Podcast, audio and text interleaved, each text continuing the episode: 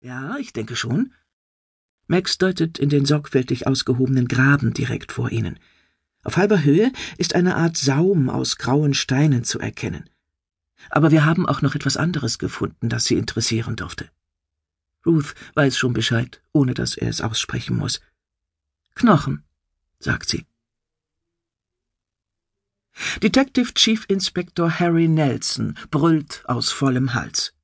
Obwohl er bei der Arbeit als aufbrausend verschrien ist, zu Hause bei Frau und Töchtern ist er dagegen lammfromm, neigt er normalerweise nicht zum Brüllen. Schroffe Befehle sind mehr sein Stil, meist im Vorbeigehen hingeknurrt auf dem Weg zur nächsten Aufgabe. Er ist ein Mann, der schnelle Entscheidungen trifft und einen kurzen Geduldsfaden hat. Ein Macher, der gern Verbrecher fängt, Verdächtige verhört, zu schnell fährt und zu viel isst. Besprechungen, sinnlose Diskussionen und gute Ratschläge, auf die er auch noch hören soll, kann er nicht ausstehen. Und vor allem kann er es nicht ausstehen, an einem schönen Frühlingstag im Büro zu hocken und vergeblich zu versuchen, seinem neuen Computer irgendein Lebenszeichen zu entlocken. Daher das Gebrüll. Lia! poltert er. Lia, Nelsons Verwaltungsassistentin oder Sekretärin, wie er selbst gern sagt, kommt zögernd ins Zimmer. Sie ist ein zierliches, dunkelhaariges Persönchen von 25, dem die jüngeren Beamten allesamt zu Füßen liegen. Nelson allerdings betrachtet sie hauptsächlich als Kaffeequelle und Verbindungsfrau zu all der neuen Technik, die mit jedem Tag neu, modischer und launischer zu werden scheint. Lia, sagt er anklagend, der Bildschirm ist schon wieder schwarz. Haben Sie ihn eventuell ausgeschaltet? fragt Lia. Nelson hat schon häufiger wutentbrannt Stecker aus der Wand gerissen und damit einmal sogar sämtliche Lampen im zweiten Stock lahmgelegt. Nein, na ja, ein, zweimal vielleicht. Lia kriecht unter den Schreibtisch, um die Kabel zu prüfen. Scheint alles in Ordnung zu sein, sagt sie. Drücken Sie mal eine Taste. Welche denn? Das dürfen Sie sich aussuchen. Nelson haut auf die Leertaste, und der Computer erwacht wie von Zauberhand zum Leben und äußert ein suffisantes Guten Tag, DCI Nelson. Ach, leck mich doch, brummt Nelson und greift nach der Maus. Wie bitte? Lia zieht die Augenbrauen hoch. Ja, sieh doch nicht, sagt Nelson. Das Ding hier. Auf Smalltalk im Büro kann ich verzichten. Wahrscheinlich ist er einfach darauf programmiert, Sie zu begrüßen, erwidert Lia gelassen. Meiner spielt mir immer ein Liedchen vor, mir kommen gleich die Tränen. Chief Superintendent Whitcliffe sagt, wir müssen uns alle an die neuen Geräte gewöhnen. Heute um vier findet eine Einführung statt. Da kann ich nicht, brummt Nelson, ohne aufzusehen. Da bin ich bei einer Fallbesprechung draußen in Swaffen. Ist da nicht auch diese römische Ausgrabungsstätte? fragt Lea. Das kam neulich in Time Team. Weil sie gerade ein paar Aktenordner im Regal zurechtdrückt, dreht sie Nelson den Rücken zu und verpasst das plötzliche Interesse in seiner Miene. Eine Ausgrabungsstätte? Archäologisch, meinen Sie? Genau. Lia dreht sich wieder um. Anscheinend haben Sie da draußen eine komplette römische Siedlung gefunden. Nelson beugt sich angelegentlich über seinen Computer. Da wimmelt es jetzt also von Archäologen, was? Ja, mein Onkel hat das Pub dort, das Phoenix, und er sagt, die sitzen jeden Abend bei ihm rum. Er musste schon seine Cider-Vorräte aufstocken. Na, das passt ja, knurrt Nelson. Er kann sich lebhaft vorstellen, dass Archäologen natürlich nur Cider trinken, obwohl doch alle Welt weiß, dass echte Kerle ein ordentliches Bitter brauchen. Archäologinnen hingegen, hm, da sieht die Sache schon wieder ganz anders aus. Vielleicht schaue ich auf dem Rückweg kurz dort vorbei, sagt er. Interessieren Sie sich etwa für Geschichte? fragt Lia fassungslos. Ich? Klar doch. Faszinierende Sache. Ich verpasse keine Folge von Die Scharfschützen. Dann sollten Sie sich mal für unser Pub-Quiz-Team aufstellen lassen. Ich leide unter Lampenfieber, erwidert Nelson knapp und tippt dabei mit einem Finger sein Passwort ein. Nelson eins. Er hat es gern eindeutig. Sind Sie so nett, Kindchen, und bringen mir eine Tasse Kaffee, ja? Swaffham ist eines dieser hübschen Marktstädtchen, wie Nelson sie mehrmals täglich durchfährt, ohne groß darauf zu achten. Schon ein paar Kilometer weiter ist man mitten auf dem platten Land. Felder, auf denen das Gras hüfthoch steht, Wegweiser, die in zwei Richtungen gleichzeitig zeigen, kreuzende Kühe auf der Straße, die ein junger Mann mit tumbem Gesichtsausdruck auf einem Quadbike vor sich hertreibt.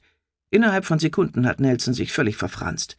Er will schon aufgeben, als ihm plötzlich die Idee kommt, den tumben Jüngling nach dem Phoenix zu fragen. Wenn man in Norfolk nicht weiter weiß, erkundigt man sich einfach nach dem nächsten Pub. Wie sich herausstellt, ist das Phoenix ganz in der Nähe. Nelson wendet mitten auf der schlammigen Fahrbahn, biegt in eine Straße ein, die kaum mehr als eine Schotterpiste ist, und da ist es auch schon ein kleines, redgedecktes Haus mit Blick auf einen steilen, grasbewachsenen Hang. Nelson stellt seinen Wagen auf dem Parkplatz ab, und als er auf der anderen Straßenseite am Fuß des Hanges den klapprigen roten Renault entdeckt, bekommt er Herzklopfen.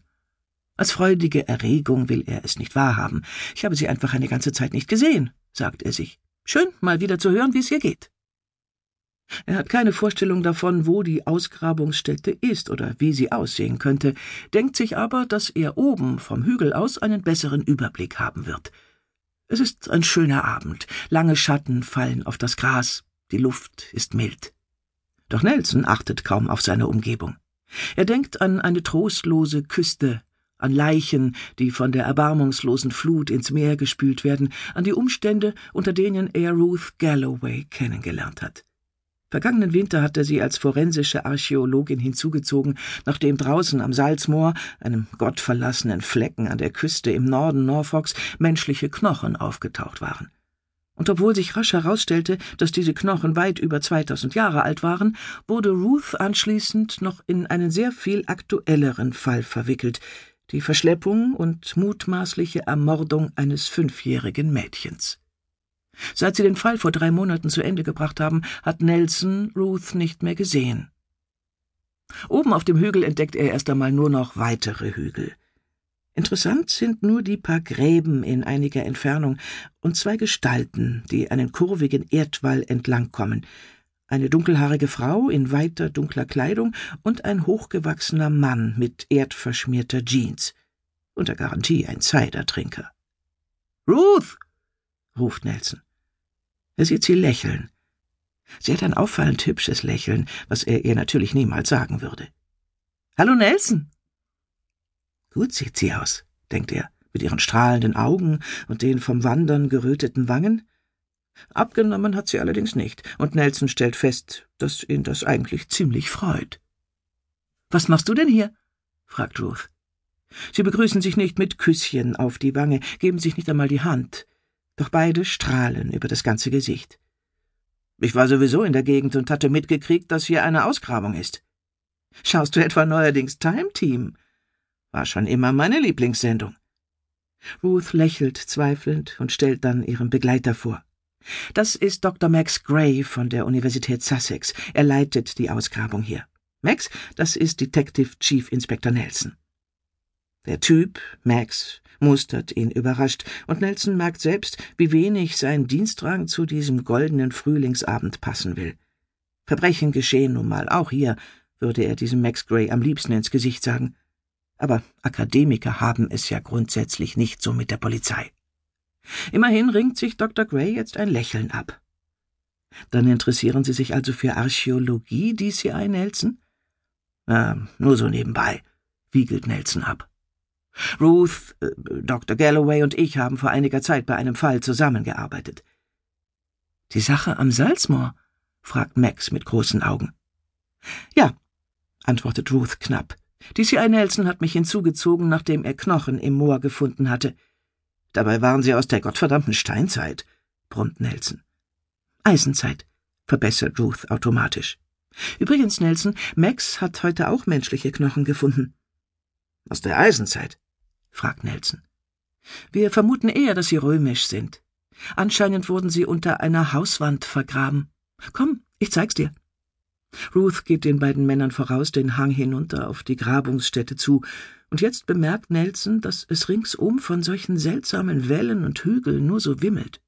Manche sind kreisförmig angeordnet, andere stehen vereinzelt da wie große Maulwurfshügel.